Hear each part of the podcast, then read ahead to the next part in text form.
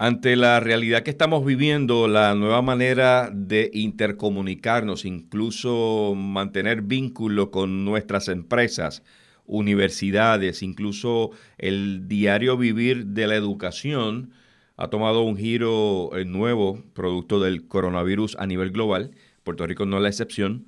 Eh, el trabajar de manera remota en el gobierno ya es una realidad. Incluso antes del COVID, mucha gente laboraba en su casa de manera remota, pero ante la demanda global de cuidado para prevenir el contagio, el trabajar desde casa de manera remota a través de una famosa aplicación llamada Zoom, Z-O-O-M, pues ha trascendido también que entidades como el FBI en los Estados Unidos y otras eh, dependencias de seguridad cibernética están investigando esta plataforma alegadamente porque eh, no tiene eh, la debida eh, restricción o el debido cuidado para proteger información sensible de sus usuarios. tengo en línea telefónica al ingeniero en crimen cibernético, el ingeniero Félix Negrón, es CEO de una de las empresas más relevantes en este tema de seguridad cibernética. Incluso trabaja mano, trabaja mano a mano con el FBI para detectar eh, ataques cibernéticos de alta jerarquía y provee incluso eh, apoyo técnico a gobiernos en Europa y ciudades en los Estados Unidos. Félix Negrón, gracias por aceptar la invitación aquí en Cadena Guapa Radio. Buenas tardes, Rafael, y, gracias a todos los que nos están escuchando el, día de hoy. Y sí, como tú dices, grave la situación con relación a lo que está sucediendo con Zoom. Eh, eh, problemas creados por el coronavirus para usuarios remotos.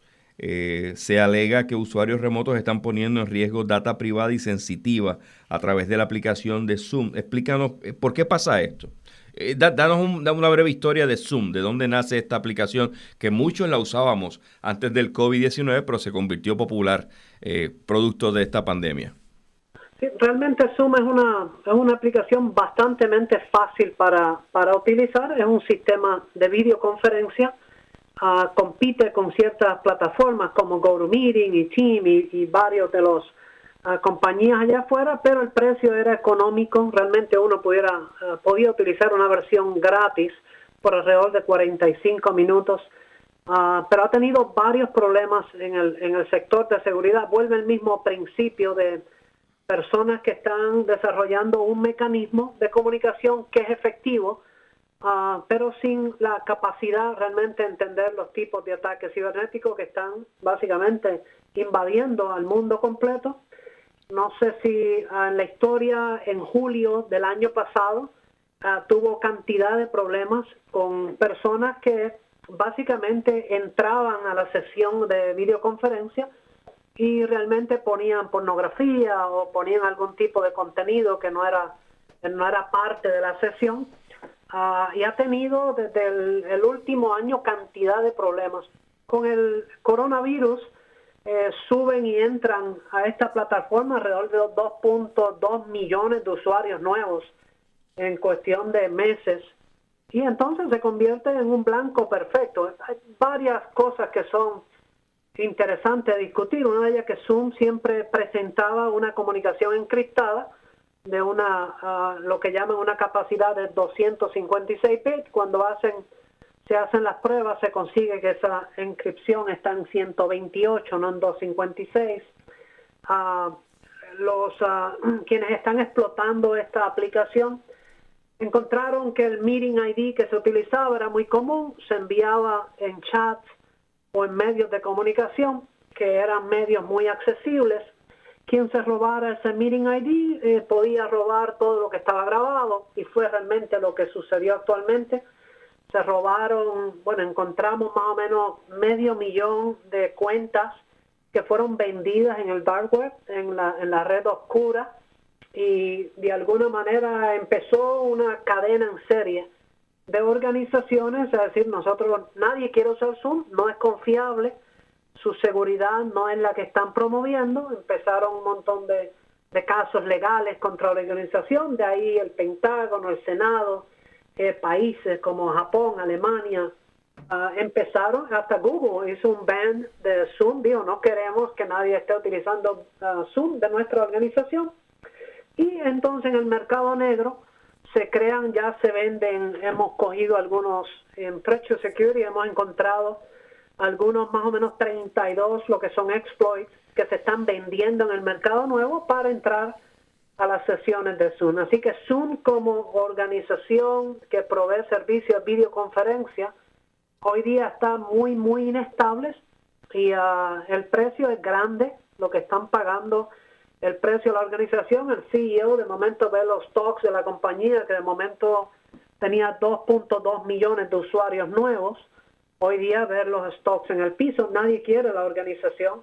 En los salones de clase, en escuelas, en todos lugares, todo el mundo está alejando hasta que puedan proveer, eh, bueno, pasar primero por el proceso legal de que estaban aparentemente ofreciendo algo que no era lo que realmente estaba en su sitio y cantidad de problemas en cuanto a seguridad. La base y el fundamento es, difícil porque, bueno, no hubo mucho tiempo para, desde que el coronavirus entra y la mayoría de las organizaciones mandan a sus empleados a sus casas sin la preparación apropiada, sin el conocimiento apropiado, sin entender lo que es seguridad, que fue lo que le pasó a esta organización y al final, pues, el precio a pagar es muy, muy grande. Sabes que una de las cosas que me llama la atención, ingeniero eh, Negrón, es que cuando uno mira los ratings eh, en los reviews, específicamente en la tienda de Apple, para los que son usuarios de, descargar aplicaciones Apple utilizando el Apple Store,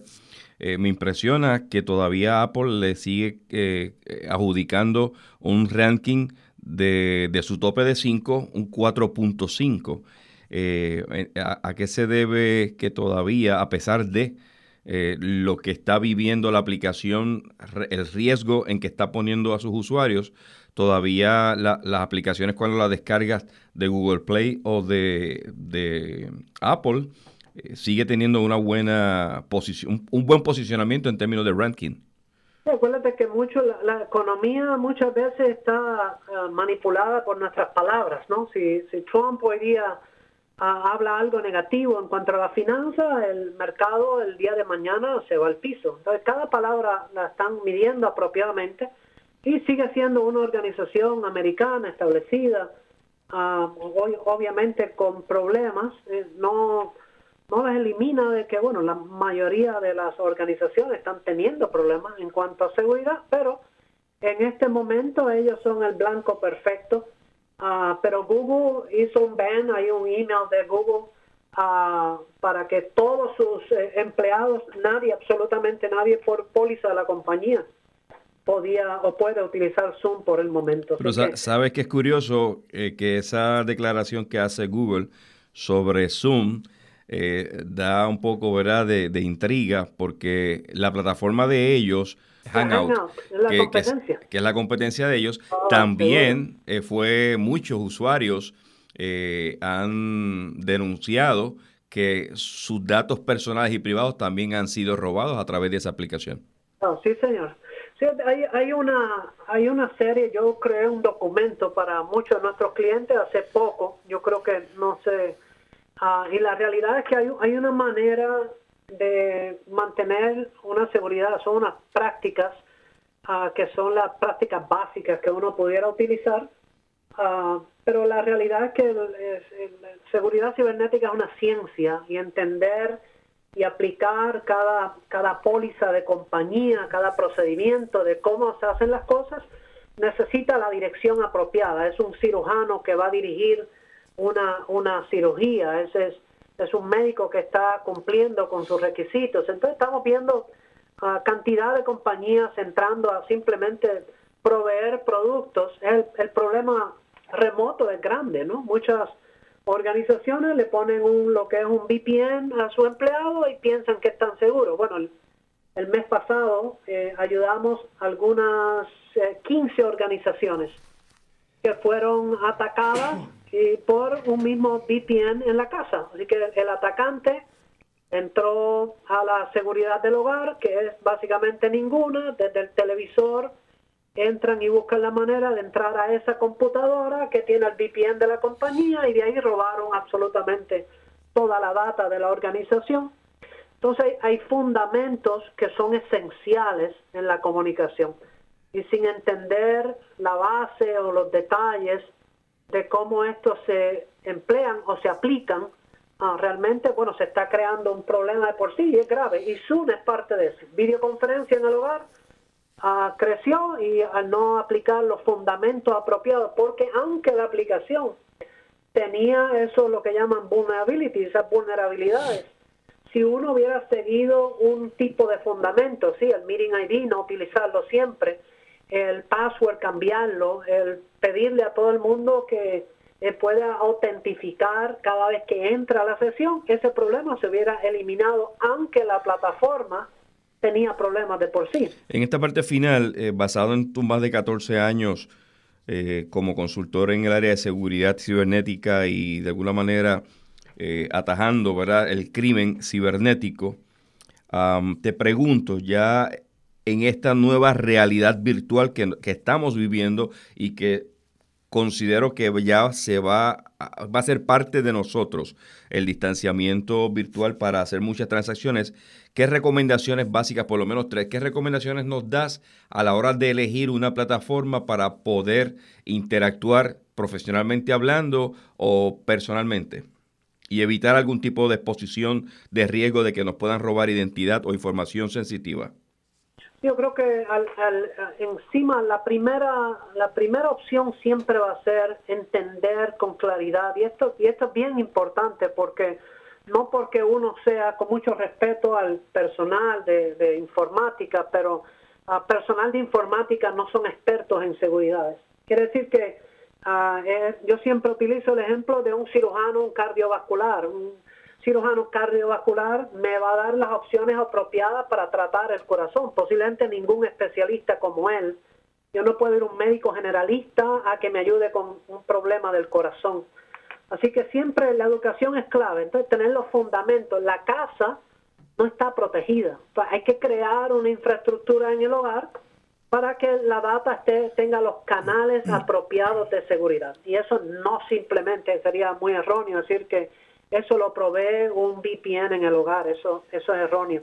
Así que hay una manera, hay una estructura que uno puede crear donde la data esté encriptada cuando se mueve, donde las sesiones estén monitoreadas, donde si hay un virus uno pueda detectarlo casi instantáneo. Eso quiere decir que necesita ver eh, ciertos mecanismos de seguridad establecidos en el hogar para que esas sesiones están tan distantes de nuestra organización o de nuestro edificio sean efectivas y en eso proteger nuestra data efectiva, nuestra data de HIPAA, de PCI, toda la data que es importante para nosotros. Así que es necesario entender y después de eso crear unas pólizas en base a ese conocimiento que sean efectivas y a la vez económicas, ¿no? Gracias, ingeniero Félix Negrón, especialista en crimen cibernético, por haber colaborado aquí en Cadena Guapa Radio. Muchas gracias a ti, Rafael, y acá siempre a tus órdenes, Stretch Security. Desde la redacción para Guapa Radio, Rafael Ángel Pérez Colón.